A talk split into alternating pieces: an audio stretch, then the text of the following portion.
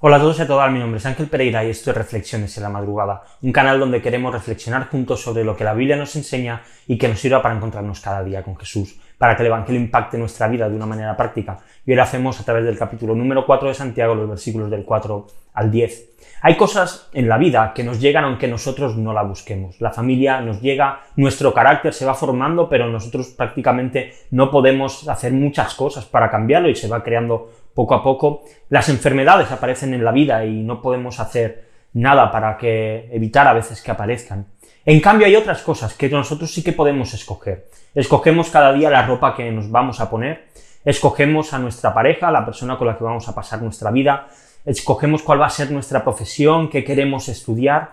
Cada día estamos tomando decisiones, escogemos la iglesia a la cual vamos a asistir si eres cristiano y también escogemos quiénes van a ser nuestros amigos. Y esta, sin ninguna duda, esta última es una gran decisión.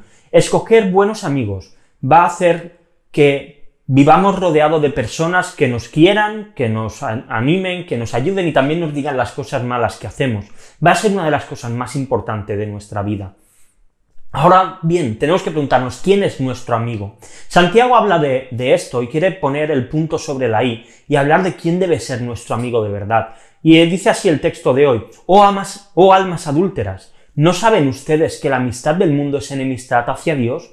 Por tanto, el que quiere ser amigo del mundo se constituye enemigo de Dios. ¿O piensan que la escritura dice en vano, Dios celosamente anhela el espíritu que ha hecho morar en nosotros?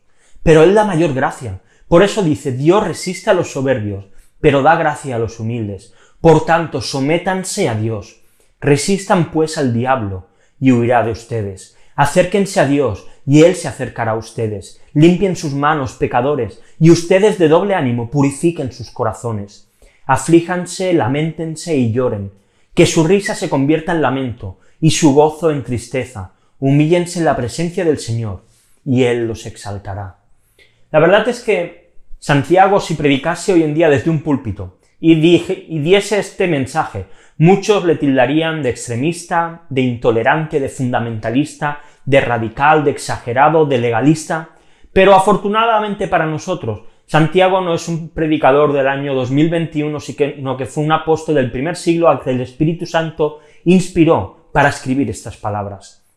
Y nos coloca tanto a ti como a mí entre la espada y la pared, porque o somos amigos del mundo y por lo tanto enemigos de Dios, o somos amigos de Dios y por lo tanto enemigos del mundo. No hay más posiciones, o estás en un sitio o estás en otro, o estás en el bando de Dios o estás en el bando del mundo. No puedes caerle bien a Dios y poder y caerle bien al mundo. Es totalmente imposible.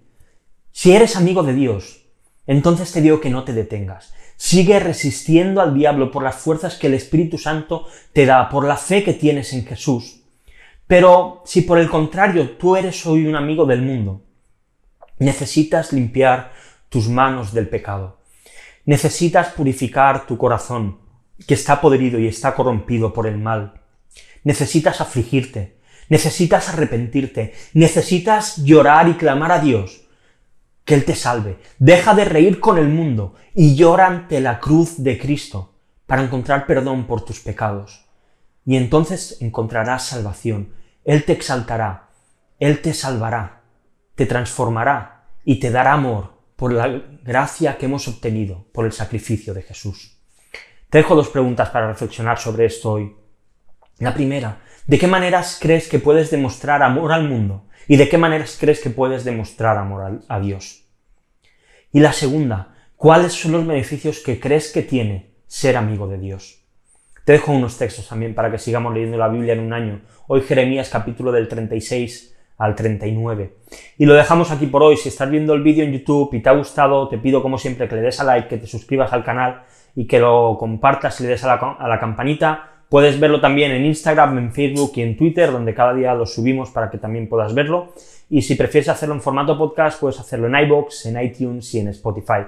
Así que nada más, lo dejamos aquí por hoy. Volvemos mañana con una nueva reflexión aquí en Reflexiones en la Madrugada. Hasta mañana.